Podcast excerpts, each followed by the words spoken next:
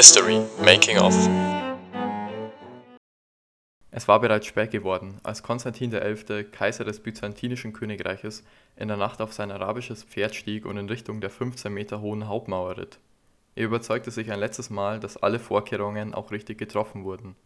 Oben auf der Mauer angekommen, wich sein Blick in die Ferne, weit ins Dunkle. Auch wenn man der Nacht geschuldet nicht viel sah, reichte die Geräuschkulisse. Er hörte, wie mit Rädern versehene Kriegsmaschinen weiter an die Mauer herangeschoben wurden, wie lange Leitern über den Boden geschliffen wurden und wie Soldaten unterhalb der Mauer arbeiteten. Er wusste, am nächsten Tag wird der Sturmangriff auf seine Stadt Konstantinopel stattfinden. Schon jetzt hatten sie das schwerste Bombardement des Mittelalters überstanden. Es war der 28. Mai 1553, der 53. Tag der Belagerung. Und damit würde ich sagen, hallo zur zehnten Folge von History Making Off. Und wie ihr schon gehört habt, geht es heute also um das dramatische Ende des byzantinischen Königreiches. Und welche Rolle die Osmanen dabei spielten, das schauen wir uns heute an. Es geht also ins Spätmittelalter und ich glaube, nach dieser Folge können wir alle etwas besser verstehen, wieso denn von vielen Historikern ja, der Fall Konstantinopels immer noch als der Dreh- und Angelpunkt des Mittelalters gesehen wird und wahrscheinlich als die wichtigste Schlacht des Mittelalters bezeichnet wird. Natürlich gehen wir im Vorhinein aber auch auf die Geschichte der beiden Kontrahenten ein, also auf das byzantinische und osmanische Reich. Doch bevor wir das alles tun und so richtig in die heutige Folge einsteigen können, stelle ich euch wie immer zunächst einmal zwei Fragen. Mit denen könnt ihr ganz einfach euer Vorwissen wie immer testen, heute also zum Thema Konstantinopel. Die erste Frage lautet, welche türkische Stadt stellt heute Konstantinopel dar? Ist es A. Istanbul, B. Ankara oder C. Izmir? Und die zweite Frage lautet, die Stadt Konstantinopel wurde über die Jahrhunderte sehr oft belagert, aber wie oft genau? Waren es A. 7 Mal, B. 16 Mal oder C. ganze 23 Mal? Wie immer findet ihr natürlich dann die Antworten im Laufe der Folge und da könnt ihr dann mal sehen, wie gut denn schon euer Vorwissen ist. Also dann steigen wir mal in die Geschichte ein, würde ich sagen, und beginnen wie immer erstmal mit etwas historischem Kontext, damit wir überhaupt verstehen können, wieso die Osmanen Konstantinopel angriffen. Da die Belagerung Konstantinopels an sich aber wirklich schon sehr viel Stoff zu bieten hat, halten wir diesen Teil heute etwas kürzer. Natürlich schauen wir uns trotzdem beide Vorgeschichten an, also der von Byzanz und der der Osmanen. Trotzdem werde ich ein bisschen mehr auf die des Osmanischen Reiches eingehen, weil ich einfach glaube, dass ja, das Oströmische Reich und allgemein Rom ja auch in diesem Podcast schon oft Thema war und allgemein bekannter ist und öfters ähm, besprochen wurde. Und deshalb ja, ist es, glaube ich, mal spannend, einen genaueren Blick in das Osmanische Reich zu werfen. Also zunächst mal zu Byzanz. Nachdem das Römische Reich 395 geteilt wurde, ging daraus ein westlicher und östlicher Teil hervor. Ich glaube, das ist den meisten ja noch bekannt. Und dieser östliche Teil ist eben das Byzantinische Reich, deshalb wird es eben auch oft Öströmisches Reich genannt. Über die Jahrhunderte kristallisierte sich die Stadt Byzanz, also Konstantinopel, wie man heute sagen würde, aufgrund seiner Lage zwischen Schwarzem Meer und Mittelmeer und seines Hafen allgemeins bald als bedeutender Handelsplatz heraus und wurde zur Hauptstadt ernannt. Die Geschichte des Byzantinischen Reiches ist ja eigentlich eine Achterbahnfahrt, kann man sagen. Ich glaube, die meisten von euch kennen ja diese typischen Videos oder Bilder vom zum Beispiel Römischen Reich oder von den Mongolen, in denen man auf ja, dann der Weltkarte oder auf der europäischen Karte sieht, wie sich das Reich eben ausdehnte über die Jahrhunderte und wie viele Gebiete dazugehörten. Und wenn man das jetzt so vor Augen hat, ähm, ja, ist das beim Byzantinischen Reich wirklich ein Auf und Ab. Also fast jedes Jahrhundert kommen riesige Länder, Gebiete dazu, verschwinden sofort wieder in den nächsten Jahren.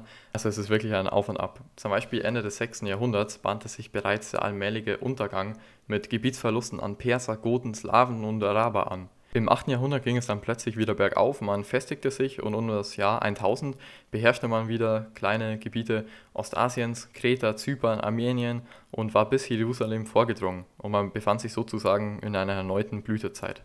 Die Angst vor der Belagerung der Stadt, also Konstantinopel, war allerdings tief im Denken der Byzantiner verwurzelt. Es war ein Schreckensgespenst, das sie immer wieder heimsuchte. In den 1123 Jahren der Existenz von Konstantinopel wurde die Stadt ganze 23 Mal belagert. Und damit haben wir schon die Antwort auf eine Frage, nämlich, ja, war richtig, Byzanz, also Konstantinopel, wurde insgesamt 23 Mal belagert, also ja, wirklich sehr, sehr oft. Also das habe ich jetzt irgendwie auch nicht am Anfang gedacht. Man kennt ja jetzt doch wahrscheinlich eher nur eben diese Belagerungen, die es heute gehen soll. Aber dass dieser Belagerung schon 22 andere Belagerungen ähm, vorangegangen sind, ist wirklich beeindruckend. Vor allem, wenn man jetzt betrachtet, dass die Stadt davor nur ein einziges Mal eben von diesen 22 Belagerungen eingenommen wurde. Und zwar nicht von Osmanen oder Arabern, sondern von Christen selbst im vierten Kreuzzug. Ich glaube dann, ja, diese Bilanz spricht eigentlich auch für sich und für die Stärke der Stadt und für die Stärke der Mauern, wenn man eben nur einmal äh, erfolglos war eben bei der Verteidigung. Und diese Herausforderung stellten sich jetzt also die Osmanen. Sie wollten genau diese Stadt einnehmen und obwohl sie selbst ja früher schon daran gescheitert waren, wie wir bald sehen werden. Aber wieso und könnten ihnen das überhaupt gelingen? Das schauen wir uns jetzt mal an, würde ich sagen. Also geht es jetzt zu der Seite der Osmanen, zu der Vorgeschichte. Dem Propheten Mohammed war es Anfang des 7. Jahrhunderts gelungen, die sich bekämpfenden nomadischen Räubervölker der arabischen Halbinsel mit Hilfe der Botschaft des Islams zu einen. Also man kann hier schon Parallelen ziehen zu Genghis Khan, würde ich sagen, der ja eben auch Jahrhunderte später zwar, aber trotzdem in der heutigen Mongolei die Steppenvölker eben vereinte und so ähnlich, natürlich nicht genau, aber so ähnlich tat es eben auch dieser Mohammed. Ab 630 tauchen dann die ersten muslimischen Heere an den Grenzen des Byzantinischen Reiches auf, wo das besiedelte Land in Wüste überging und sie wirkten wie Geister, sagt man, ähm, aus einem Sandsturm. Die Araber waren wendig, gut ausgerüstet, wagemutig und allgemein sehr stark. Sie überraschten die schwerfälligen Söldnerarmeen in Syrien, sie griffen an, zogen sich schnell wieder zurück, verwüsteten und lockten ihre Gegner aus den Festungen. Sie waren also ja, ein echter Schrecken, kann man sagen. Sie belagerten Städte und lernten, wie man sie eroberte.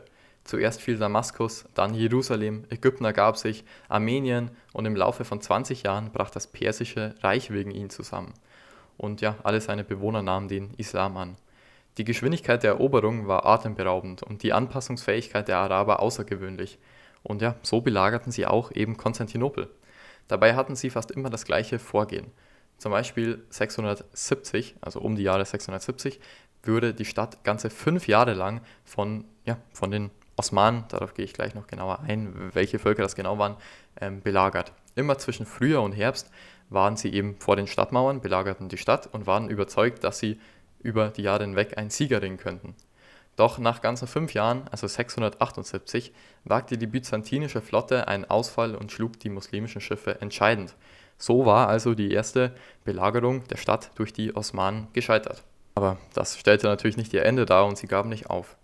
Ab dem 9. Jahrhundert kamen diese türkischen Reitervölker mit der muslimischen Bevölkerung des Irans und Iraks in Berührung. Der Kalif von Bagdad erkannte ihre kämpferischen Qualitäten und gliederte sie in seine Heere ein. Das sollte sich aber als Fehler herausstellen, denn ab Mitte des 11. Jahrhunderts übernahm diese türkische Dynastie der Seldschuken dann bald Bagdad selbst und die islamische Welt von Zentralasien bis Ägypten wurde von ihnen bald beherrscht. Das Ganze haben wir ja, glaube ich, schon mal kurz angeschnitten. Ähm, in der fünften Folge müsste es gewesen sein zum Fall von Akkon. Also ja, wer sich dafür genau interessiert, kann da nochmal reinhören. Auch nochmal hier ein kurzer Einschub. Ähm, also es ist doch relativ schwer, die passenden Begriffe immer zu finden, beziehungsweise die Bezeichnungen für diese Völker, da sie eigentlich einfach in den jeweiligen Zeiten und Jahrhunderten sich natürlich auch weiterentwickelten, logischerweise. So werden sie eben oft als Türkvölker, Turkmenen, Reitervölker und sowas bezeichnet. Also es ist ja immer ein bisschen schwer, das zu unterscheiden, aber bisher, also jetzt im 11. Jahrhundert, gab es noch nicht die Osmanen, um die es sich jetzt später drehen soll. Denn die genaue Herkunft dieses Volkes, das wir heute Osmanen nennen, ist nicht bekannt. Also sie ging etwa um 1280 aus den umherziehenden Turkmenen eben hervor. Und ja, der wohl wichtigste Schritt zu den Osmanen war es, dass Sultan Murad I. Ende des 14. Jahrhunderts eine neue Streitmacht in eine reguläre Armee schuf. Die Soldaten wurden also strukturiert untergliedert und bildeten bald die erste Armee in Europa seit des Römischen Reiches, die bezahlt wurde. Der Aufstieg der Osmanen ging also einher mit dem unaufhaltsamen Niedergang von Byzanz, wie wir vorher schon ja gehört hatten, das ja immer mehr ähm, Gebietsverluste eben dann auch zu den späteren Zeiten erlitt. Die Faktoren, die dazu führten, dass die Zeit nach 1300 in Europa als Unglücksjahrhundert bezeichnet wurde, waren auch im Ostreich wirksam eben. Zersplitterung, Bürgerkriege und Verarmung suchten auch Konstantinopel heim. Die Osmanen hingegen wurden immer mächtiger. 1422, mittlerweile sind wir also 31 Jahre vor der Belagerung, um die es heute gehen soll, ähm, ja, belagerte Sultan Murad II. wieder einmal Konstantinopel, wurde aber erneut zurückgeschlagen. Doch am 30. März 1432 wurde sein Sohn Mehmed II. geboren. Der Mann, der das Ende Konstantinopels und des Byzantinischen Reiches ein für alle Mal besiegeln sollte. Und da kommt ja schon fast wie gerufen eine altbekannte Kategorie des Podcasts, würde ich sagen. Also allen treuen Zuhörern sagt sie auf jeden Fall schon etwas, nämlich die Biografie der Folge. In dieser Rubrik schauen wir uns immer kurz das Leben bzw. die Biografie der wichtigsten Personen jeweils an. Und ja, hier passt es ja, denke ich, perfekt, um etwas Kontext zu äh, haben und verstehen, wieso Mehmed denn jetzt Konstantinopel angriff und dann letztendlich auch zu Fall brachte.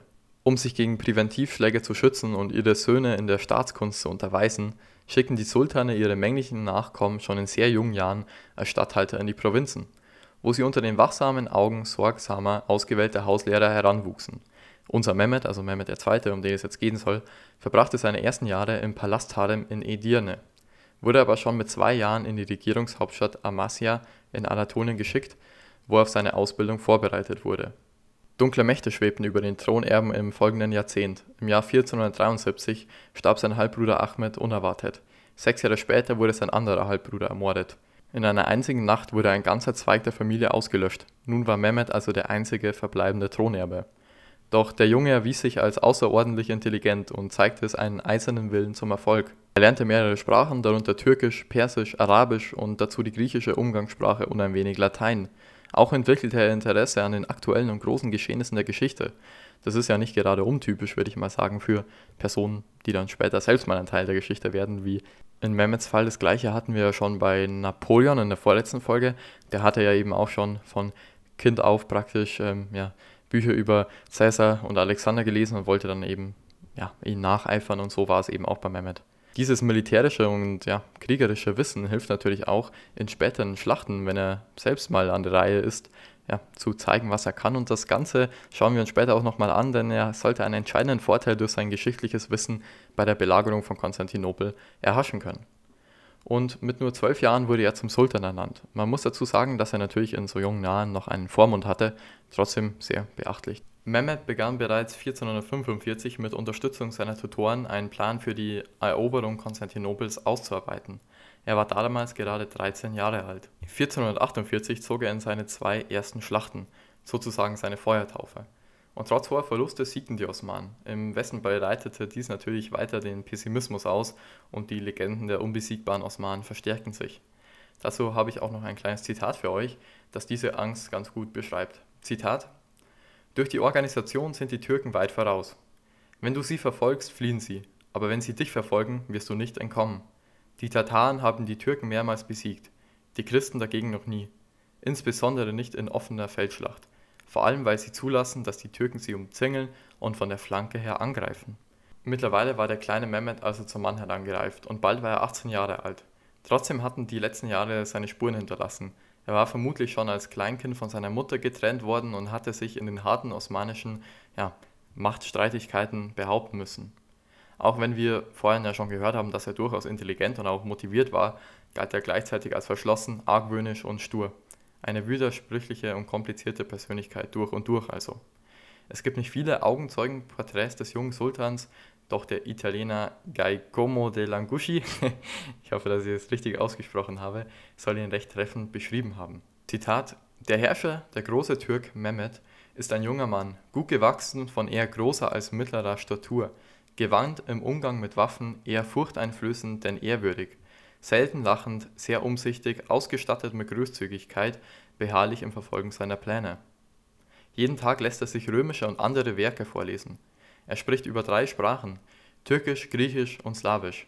Er ist bemüht, sich die Geographie Italiens anzueignen, wo der Sitz des Papstes liegt und jener des Kaisers, und zu erfahren, wie viele Königreiche es in Europa gibt. Er besitzt eine Landkarte Europas mit allen Ländern und Provinzen – er lernt nichts mit größerem Interesse und Begeisterung als die Geographie der Welt und militärische Angelegenheiten dieser. Er ist erfüllt von dem Verlangen zu herrschen. Er prüft sehr geschickt alle Umstände. Mit einem solchen Mann haben wir Christen es zu tun. Heute, so sagt er, haben sich die Zeiten geändert und er verkündet, dass er vom Osten ins Abendland vorstoßen werde, wie es in früheren Zeiten die Westen des Menschen in den Orient gezogen sind. Es dürfe, so verkündet er, nur ein Reich geben, nur ein Glauben und ein Herrscher der Welt. Man sieht also, wie versessen er darauf war, den Islam nach Europa zu tragen und eben auch Konstantinopel, sein erstes Ziel dabei, auf diesem Weg zu erobern. Im Winter 1451 unternahm Mehmed den ersten Schritt zur Eroberung der Stadt. Er beauftragte die Erbauung einer Festung am Bosporus, also der Meerenge, die auch heute noch mitten durch Istanbul verläuft und die Türkei in die europäische und asiatische Hälfte unterteilt. Und damit haben wir auch die Antwort auf die zweite Frage. Ähm, ja, Konstantinopel ist heute eben Istanbul. An der Stelle, die er zum Bau ausgewählt hatte, war die Meerenge gerade einmal 600 Meter breit. So wäre es ihm möglich, Getreide- und Hilfslieferungen an Konstantinopel aus zum Beispiel griechischen Kolonien am Schwarzen Meer zu unterbinden und die Stadt abzuschneiden, eben bei der folgenden Belagerung. Und das machte er sich auch zu Nutzen. Die Arbeiten begannen am 15. April und wurden nach einem Akkordsystem organisiert, das auf einer für Mehmet charakteristischen Mischung aus Drohungen und Anreizen beruhte und für alle Beschäftigten gleichermaßen ihres Rangs galt. Die Belegschaft bestand aus 6000 Arbeitern, darunter 2000 Steinmetze und 4000 Steinmetzgehilfen, sowie viele andere Handwerker wurden nach militärischen Prinzipien gegliedert. Und ja, in Konstantinopel blieb der Bau dieser Festung natürlich nicht unbemerkt und Kaiser Konstantin schickte Mehmed eine Botschaft. Zitat: Es ist klar, dass du den Krieg dem Frieden vorziehst, da ich dich weder durch Beteuerung meiner Aufrichtigkeit noch durch meine Bereitschaft, dir Unternehmenstreue zu schwören, zufriedenstellen kann. So sei es, wie du es wünschst. Ich wende mich nunmehr zu Gott und blicke zu ihm hinauf. Sollte es sein Wille sein, dass die Stadt dir gehöre, wer könnte sich seinem Willen widersetzen? Wenn er dir den Wunsch nach Frieden ergeben sollte, werde ich nur glücklich sein. Ich spreche dich von all deinen Eiden und mit mir verschlossenen Verträgen frei. Ich schließe die Tore meiner Hauptstadt und werde mein Volk bis zum letzten Tropfen meines Blutes verteidigen. Herrsche glücklich, bis uns beide der Allergerechte, der höchste Richter, vor seinen Richtstuhl ruft. Ja, das ist, denke ich mal, eine klare Ansage. Also Konstantin und Byzanz waren sich jetzt sicher, es wird zum Krieg kommen und sie waren auch bereit, würde ich mal sagen.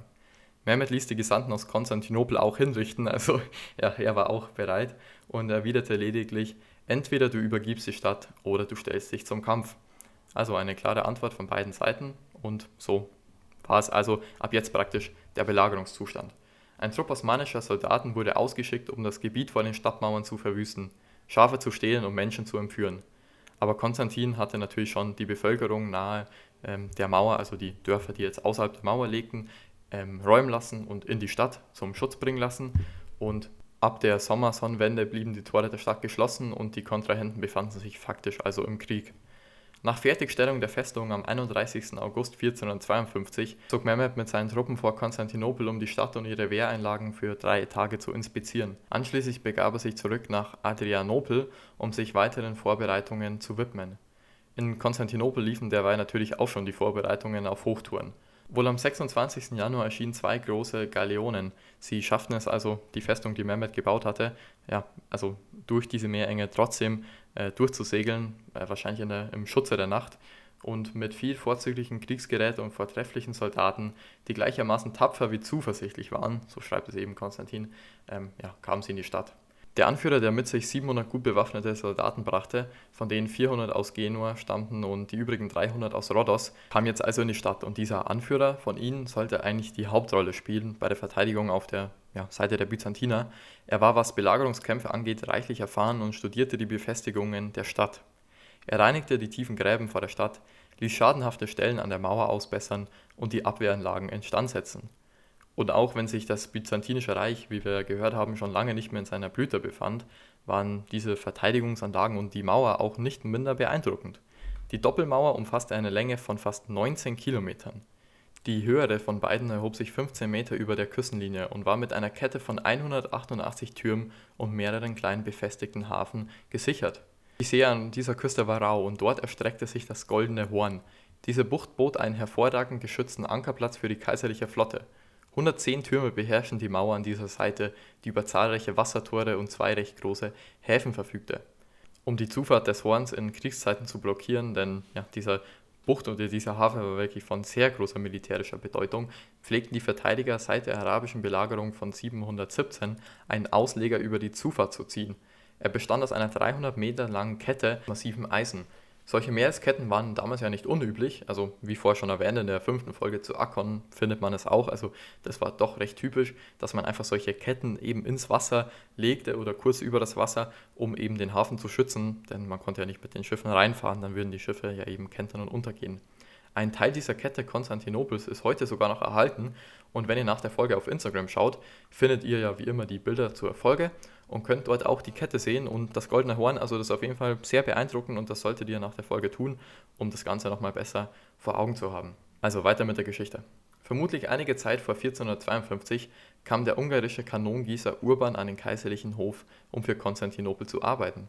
Doch der Kaiser Konstantin konnte sich ihn nicht leisten, da er ja, wegen der Belagerung alle seine Finanzen sowieso, sowieso schon ausgeschöpft hatte und so ging eben Urban, dieser Kanongießer, zu den Osmanen über. Niemand weiß, wann die Osmanen genau Kanonen erwarben. Erste Feuerwaffen gelangten wahrscheinlich 1400 über den Balkan in ihr Reich. Für die Verhältnisse des Mittelalters verbreitete sich die neue Technologie mit Lichtgeschwindigkeit. Die erste schriftliche Erwähnung einer Feuerwaffe fand 1313 statt. Doch schon Ende des 14. Jahrhunderts wurden vielerorts in Europa Kanonen geschossen. Kleine Werkstätten zur Herstellung von Kanonen aus Eisen und Bronze schossen in Frankreich, Deutschland, Italien und anderen Ländern wie Pilze aus dem Boden. Und um sie herum entwickelten sich Sekundärindustrien. Dieser Urban, der eben zuerst nach Konstantinopel ging, da dann aber weggeschickt wurde und also zu den Osmanen überlief, revolutionierte die Möglichkeiten der Osmanen, eine Stadt zu belagern. Er ließ in seiner Werkstatt insgesamt 69 Kanonen verschiedener Größe produzieren, darunter mehrere für die damalige Zeit riesige Geschütze. Damit ihr euch das Ganze jetzt mal besser vorstellen könnt, natürlich findet ihr auch auf Instagram dazu Bilder. Ähm, ja, also die größte Kanone maß vermutlich eine Rohrlänge von bis zu 8 Metern und einen Umfang bis zu 240 Meter. Sie verschoss Steinkugeln mit einem Gewicht von bis zu 600 Kilogramm, also über eine halbe Tonne. Also das waren immerhin, die zweitgrößte konnte immer noch 360 schießen, aber das war wirklich schon eine enorme Größe für die damalige Zeit vor allem. Und die kleineren Kanonen verschossen wohl Kugeln von 90 bis 200 Kilogramm, was natürlich trotzdem einen massiven Schaden anrichten konnte, wenn das mit hoher Geschwindigkeit auf Mauern, Menschen oder ja, Häuser eintraf. Trotzdem waren wirklich diese riesigen Kanonen herausragend und ja, sie spielten eine riesige Rolle bei der Belagerung. Jetzt musste man nur noch Urbans Kanonen über eine Strecke von 225 Kilometern eben vor Konstantinopel bringen. Eine große Zahl von Männern und Tieren wurde mit der Aufgabe beauftragt. Mühsam wurde das gewaltige Kanonenrohr auf eine Anzahl zusammengeketteter Wägen geladen, die von einem Gespann von 60 Ochsen gezogen wurden. 200 Mann mussten die Kanonenrohre stabilisieren und ja, das war natürlich eine enorm harte Arbeit. Dabei bildete eine weitere Mannschaft von Zimmerleuten und Arbeitern die Vorhut, ebnete den Weg und baute Holzbrücken über Flüsse und Bäche. Und am 2. April 1453 war es soweit. Die Hauptstreitmacht der Osmanen hielt acht Kilometer vor Konstantinopel. In den folgenden Tagen rückte das Heer in einer Serie genau geplanter Bewegungen vor und die Beobachter mit dem unbarmherzigen Vorrücken eines Flusses verglichen. Also natürlich waren es enorm viele Menschen und es sah eben aus wie ein Zitat riesiges Meer. Niemand weiß genau, wie viele Männer Mehmet bei der Belagerung einsetzte. Heute kann man davon ausgehen, dass es etwa 200.000 waren, also darunter vielleicht 60.000 Fußsoldaten und 30.000 bis 40.000 Reiter und der Rest eben Zimmermänner, äh, Köche, Schmiede, ähm, eben Leute für die Kanonen und so weiter. Also ja, 200.000 ist wirklich sehr viel. Das ist noch relativ konservativ geschätzt. Also die Schätzungen gehen bis 400.000. Natürlich ja, wie so oft neigen natürlich die Chronisten etwas zu übertreiben. Vor allem die Belagerten stellen natürlich dar, dass es noch mehr waren, als wirklich der ja, Realität entspricht. Auf den Seiten Konstantinopels sah es nicht so gut aus. Insgesamt zählte Konstantin nur knapp 10.000 Männer zur Verteidigung der Stadt, also eben Soldaten, jetzt ohne die Bevölkerung.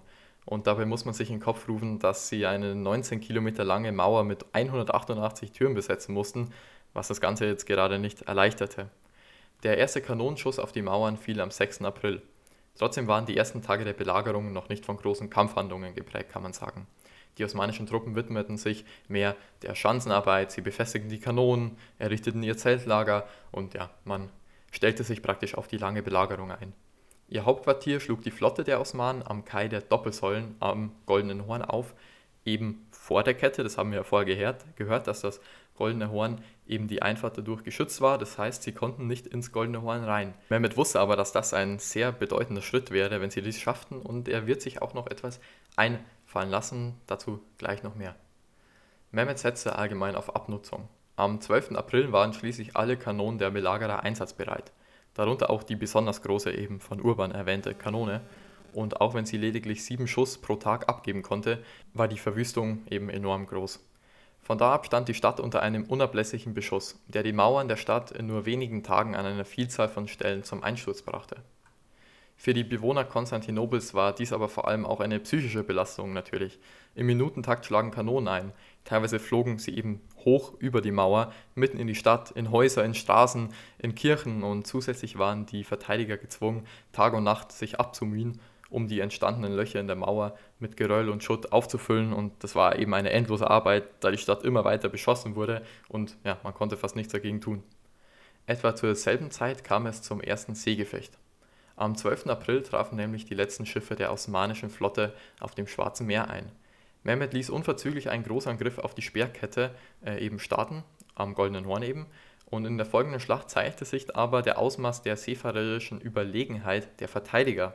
Das lag zunächst einmal daran, dass sie einfach erfahrener waren, aber auch, dass sie überlegenere und größere Schiffe vor allem hatten. Obwohl die Angreifer also alle verfügbaren Waffen einsetzten und sich in großer Zahl anschickten, die Galeeren mit Hilfe von Leitern, Seilen und anderen Enterhaken zu, ja, zu erobern, wurde der Angriff ein um andere Mal abgeschlagen. Und auch der erste Sturmangriff auf die Stadt am 18. April konnten die Verteidiger für sich entscheiden.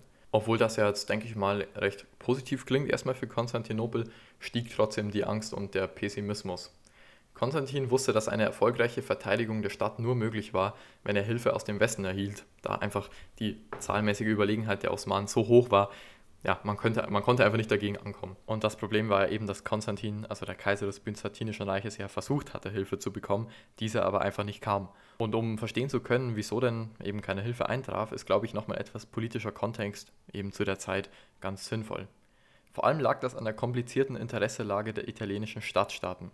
Schon ein Jahr eben vor der Belagerung hatte Konstantin immer wieder Botschafter nach Venedig geschickt, von denen er eben Hilfe erwartete, und eben immer wieder berichtet, dass die Stadt fallen werde, wenn keine Hilfe eintreffe. Doch Konstantins Appell war mittlerweile veraltet. Er versuchte halt eben viel über den Glaubenskrieg zu argumentieren, dass es um das Christentum geht gegen den Islam, aber man muss sagen, dass die Venezianer vor allem, die ja zu dieser Zeit schon wirklich eine große Handelsmacht waren, einfach nur Kaufleute waren, so kann man es auf jeden Fall sagen. Sie lebten vom Handel auf See und hatten sogar gute Verbindungen zu Sultan Mehmed und vor allem auch den Osmanen, was ihnen eben auch große Gewinne brachte. Und ja, ich denke, vor diesem Hintergrund kann man es ganz gut verstehen, dass vor der Belagerung eine Minderheit des Senates in Venedig eben für die Unterstützung für Konstantinopel stimmte und somit ja, blieb, blieben die Byzantiner eben auf sich allein gestellt. Doch wie wir gehört hatten, sah es ja am Anfang eigentlich ganz gut für die Verteidiger, also für Konstantinopel aus. Die ersten beiden großen Angriffe hatten sie eben eigentlich gut pariert und alles zurückgeschlagen. Doch vieles davon gelang eben nur durch die Kontrolle des Goldenen Horns, denn es war ein sicherer Ankerplatz für jede Entsatzflotte und hatte eben auch eine gute Basis für einen Gegenangriff zur See und außerdem war halt einfach sehr wichtig. Mehmed wusste also, dass diese Speerkette umgangen werden musste, damit man eben das Goldene Horn kontrollieren kann. Und in diesem Moment hatte Mehmed wohl eine geniale Idee. Auch wenn sie zunächst sehr simpel klingt, gab sie wohl den entscheidenden Vorteil zum späteren Sieg über die Stadt. Niemand weiß genau, woher Mehmed die Idee hatte oder wie lange sie schon in seinem Kopf herumschwob, aber am 21. April hatte er eine schnelle und außergewöhnliche originelle Lösung für das Problem. Wenn die Sperre nicht durchbrochen werden konnte, gab es eigentlich nur noch eine Lösung. Sie muss umgangen werden. Aber wie könnte das nun geschehen? Und ja, da fiel es ihm ein, dass er einfach seine komplette Flotte über das Land transportieren sollte, eben hinter die Speerkette. Ähm, ja, das klingt jetzt eigentlich erstmal relativ äh, unglaublich, dass diese Idee überhaupt funktionieren kann. Ich meine, eine ganze Flotte übers Land schleppen ist schon ja, bemerkenswert, würde ich sagen. Und in der Stadt blieb das natürlich auch nicht ja, unbemerkt und so schrieb ein Augenzeuge Zitat. So führte der Sultan die Schiffe auf sehr eigentümliche Weise und mit großem Aufwand herbei. Das ganze Heer geriet in Verwirrung. Und zwar tat er das folgendermaßen. Bergaufwärts wurde ein Graben angelegt, der mit Balken ausgeschlagen und dick mit Fett eingeschmiert war. Darüber hinaus wurde für jedes Schiff richtiges Segel hergestellt. Als man die Windsegel hochgezogen hatte, glitten alle 30 Schiffe eins nach dem anderen wie über Wasser hinweg. Bei Fahnenschwingen und Trommelwirbeln, die Kanonen feuerten weiter auf uns. Heute wissen wir, dass Mehmet sich vielleicht bei den Venezianern inspiriert hatte, die schon einige Jahre zuvor ähm, Galeeren bis zum Gardasee eben transportiert hatten und dann erst aufs Wasser gesetzt hatten. Wahrscheinlich wusste er das eben, weil wir vorher gehört hatten, dass er die Geschichte und vor allem auch europäische äh, und italienische Geschichte, Geschichte sehr genau studiert hatte und ja, vielleicht fiel es ihm ein.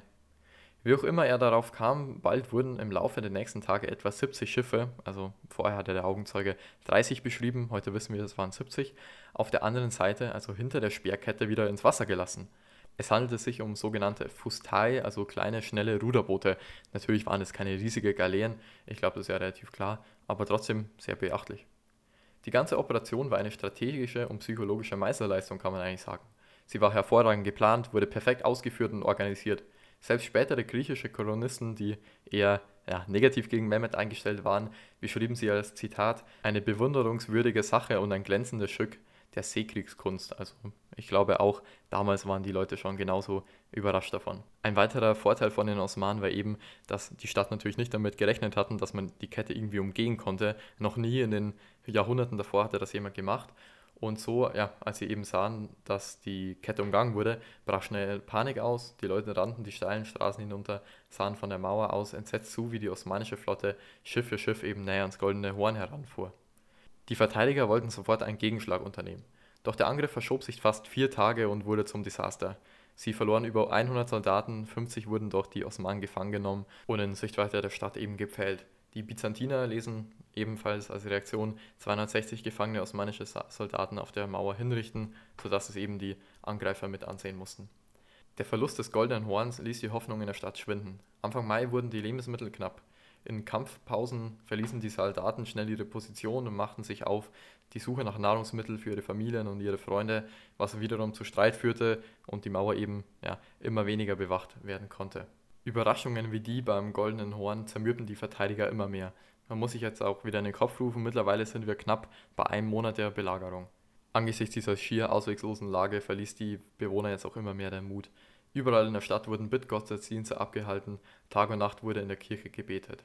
Zitat, die Menschen in den heiligen Kirchen Gottes, zusammengeströmt, weinten, schluchzen, die Arme gen Himmel gehoben und die Gnade Gottes erflehend.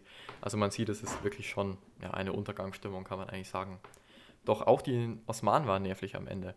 Mittlerweile griffen sie eben ja, über einen Monat an und eigentlich kann man sagen, dass ja natürlich, sie wussten, dass sie über lang, lange Zeit gewinnen würden. Trotzdem hatten sie eben noch keinen Durchbruch erreicht oder noch keinen entscheidenden Sieg jetzt wirklich errungen. Für sie war natürlich die psychologische Belastung eigentlich auch gleich hoch. Sie hatten schlechtes Wetter ertragen, unzählige Verluste erlitten, ihre toten Kameraden und Freunde sterben sehen und verbrannt.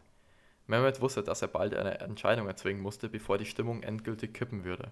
Und so kam es am folgenden Samstag zu einem großen Kriegsrat im Lager des Sultans, bei dem beschlossen wurde, dass es nun Zeit für den Großangriff sei. Alle Truppen sollten den Sonntag und Montag nutzen, um sich auszuruhen und vorzubereiten. Am Dienstag, den 29. Mai, würde man die Stadt mit allen verfügbaren Kräften angreifen.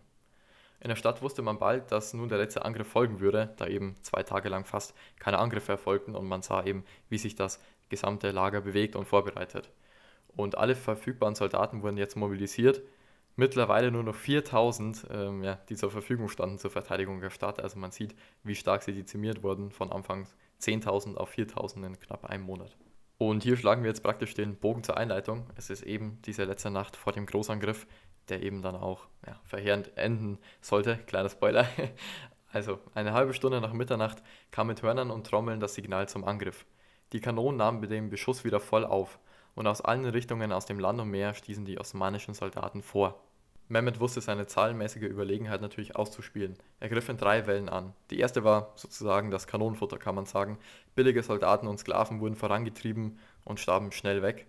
Trotzdem war das natürlich noch nicht das Ende. Nach diesen kamen dann die regulären Truppen und dann die Elitetruppen. Also egal wie viele Angreifer man eben tötete oder besiegte, ja, es kam immer mehr nach. Bei Sonnenaufgang brach die Verteidigung dann endgültig zusammen. Nach mehreren Stunden des Kämpfens hatten die wenigen Verteidiger einfach keine Kraft mehr und auch nichts mehr entgegenzusetzen. In kurzer Zeit gelang es den Janitscharen, also dieser Elitetruppe des Sultans, die heißen eben Janitscharen, ihre Stellung zu festigen und entlang der Verteidigungsanlagen vorzurücken, also über die Mauer hinweg praktisch, um die Tore der Stadt dann letztendlich auch zu öffnen. In der Stadt breitete sich heillose Verwirrung aus. Der Zusammenbruch der Front war so dramatisch, dass viele Leute es kaum glauben konnten. Während einige Soldaten, die an den Landmauern entkommen waren, zum Goldenen Horn flüchteten und hofften an Bord eines Schiffes zu gelangen, rannten andere Menschen in Richtung der Front. Aufgeschreckt durch den Kampfeslärm eilten einige Zivilisten zu den Mauern, um den Soldaten zu helfen, aber ja, das brachte jetzt auch nichts mehr. Denn bald sahen sie eben die voll bewaffneten osmanischen Soldaten und wurden niedergemacht. Hier habe ich jetzt auch wieder ein paar Zitate, die dieses Schrecken wirklich ja, gut widerspiegeln, würde ich sagen. Zitat Sie metzelten alles nieder, setzten alles in Angst und Schrecken. Eine Weile machten sie jeden, der ihnen über den Weg lief, mit dem Krummsäbel nieder. Frauen, Männer, Alte, Junge, alle gleichermaßen. Als die Osmanen im Laufe des frühen Vormittags dann begriffen, dass es keinen organisierten Widerstand mehr gab, wurden sie des Mordens müde. Sie handelten nun eben nach dem Grundsatz, die Alten umbringen und die Jungen gefangen nehmen. Ab jetzt ging es also mehr darum, Gefangene zu machen, Beute zu machen. Die Jagd nach wertvollen Sklaven, jungen Frauen, schönen Kindern wurde eben vorangetrieben. Diese Berichte vom Vormittag stammen eben vor allem von den christlichen ähm, Autoren. Trotzdem besteht eigentlich kein Zweifel, dass es sich eben grauenhafte ähm, Szenen in der Stadt abgespielt haben, auch wenn das jetzt nicht nur an den, also das lag jetzt nicht typisch an den Osmanen, es war einfach ganz normal, wenn eine Stadt geplündert wurde im Mittelalter, kann man sagen, darauf gehe ich später auch nochmal genau ein, weil da auch ein paar Klischees herrschen, die ich äh, ja, auf jeden Fall nicht so unterschreiben kann. Genau. Sie plünderten, raubten, machten Beute, mordeten, misshandelten und verschleppten alle Kriegsgefangene, Männer, Frauen, Kinder, Alte, Junge, Mönche, alle. Und dabei gingen sie auch sehr systematisch vor. Der erste Trupp, der in ein Haus eindrang, stellte vor, davor eine Fahne auf, um den Kameraden ihm anzuzeigen, dieses Haus wurde bereits geplündert.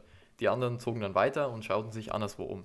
Sie pflanzen sogar Fahnen vor eben alle Klöster und Kirchen, also die, würden, die heiligen Orte wurden natürlich auch nicht verschont.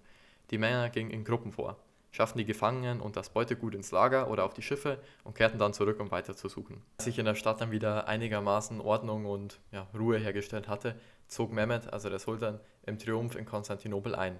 Er kam durch das Karisios-Tor, das im Türkischen zum Edirne-Tor werden sollte, gefolgt von seinen Ministern, Geistlichen und Kommandeuren und ebenso auch seiner Elitetruppen, den Janitscharen, als Leibwache, die wir vorher schon gehört hatten. Die Szene wurde später durch Legenden ausgeschmückt. Die grünen Banner des Islams und die roten des Sultans wurden entfaltet, als die Kolonne durch den Torboden ritt. Das Ganze sieht auch sehr ja, episch aus, würde ich sagen. Ihr könnt das auf jeden Fall auf ähm, Instagram natürlich wieder sehen, bei den Illustrationen zur Folge. Vielleicht wird es auch das Folgenbild, da muss ich noch schauen. Ähm, aber ja, falls nicht, schaut auf jeden Fall auf Instagram vorbei.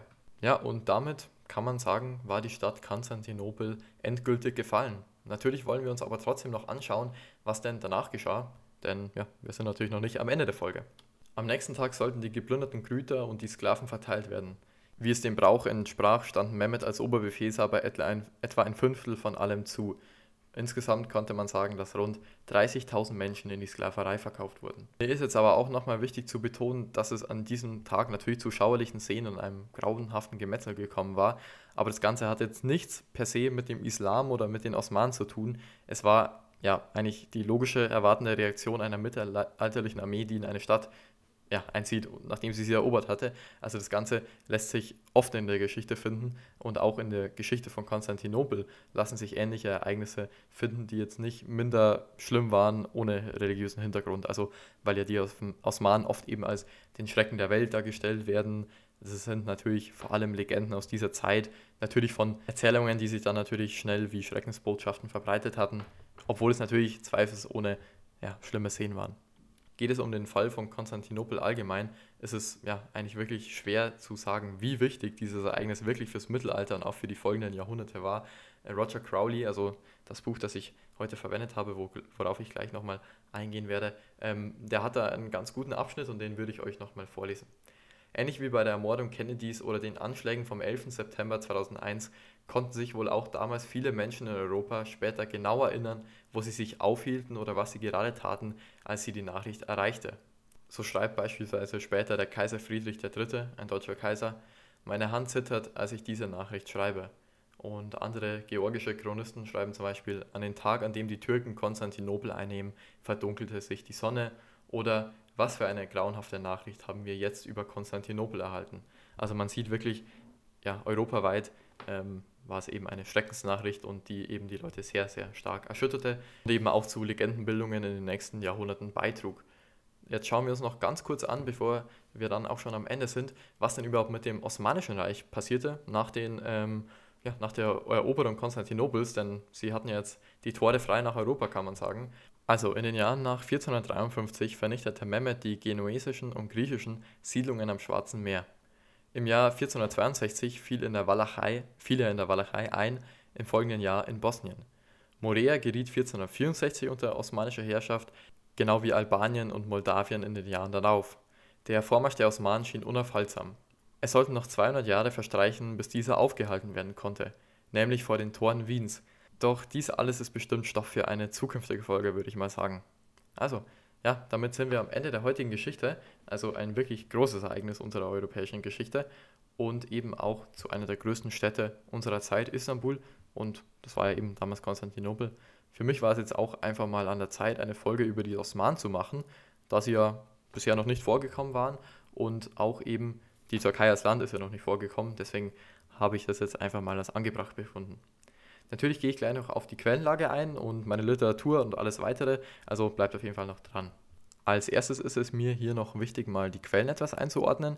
Also das Buch, das ich ja eben verwendet habe, ist Konstantinopel 1443, die letzte Schlacht von Roger Crowley einem wirklich tollen Geschichtsautor. Also eigentlich jedes seiner Bücher kann ich euch nur wärmstens empfehlen. Also der schreibt wirklich super Bücher. Vor allem eben auch auf einer Grundlage von vielen Quellen geschrieben und eben aus beiden Seiten. Also es ist keine einseitige Darstellung aus der christlichen oder islamischen Seite. Man kann allgemein sagen, dass hier jetzt eigentlich nicht so stark das Problem besteht wie bei anderen Themen, die wir schon hatten, wo wirklich nur eine sehr einseitige Quellenlage besteht. Hier gibt es wirklich Quellen von beiden Seiten, also alle Informationen, die ihr heute gehört habt, sind relativ gut gesichert und sollten eigentlich so stimmen. Wie immer kommt jetzt also zum Schluss noch der wichtigste Part der ganzen Folge. Nein, aber Spaß beiseite, jetzt noch ein bisschen Eigenwerbung muss natürlich sein und für alle, die mich unterstützen wollen, jetzt zuhören. Wie immer könnt ihr den Podcast nämlich bewerten und folgen. Also egal auf, ob auf Apple Podcast oder Spotify eine gute Bewertung da lassen. Und ähm, natürlich könnt ihr auch die Folgen sogar in Spotify, soweit ich weiß, kommentieren. Also da, wenn jemand unterstützen will, ist genug da. Und für euch noch, um ein paar Infos abzugreifen, wie ihr schon in der Folge erwähnt, könnt ihr eben auf Instagram vorbeischauen. Da erscheint immer zwei Posts zu einer Folge am Tag der Veröffentlichung, also immer am 30. und 15. kommt ja eine Folge.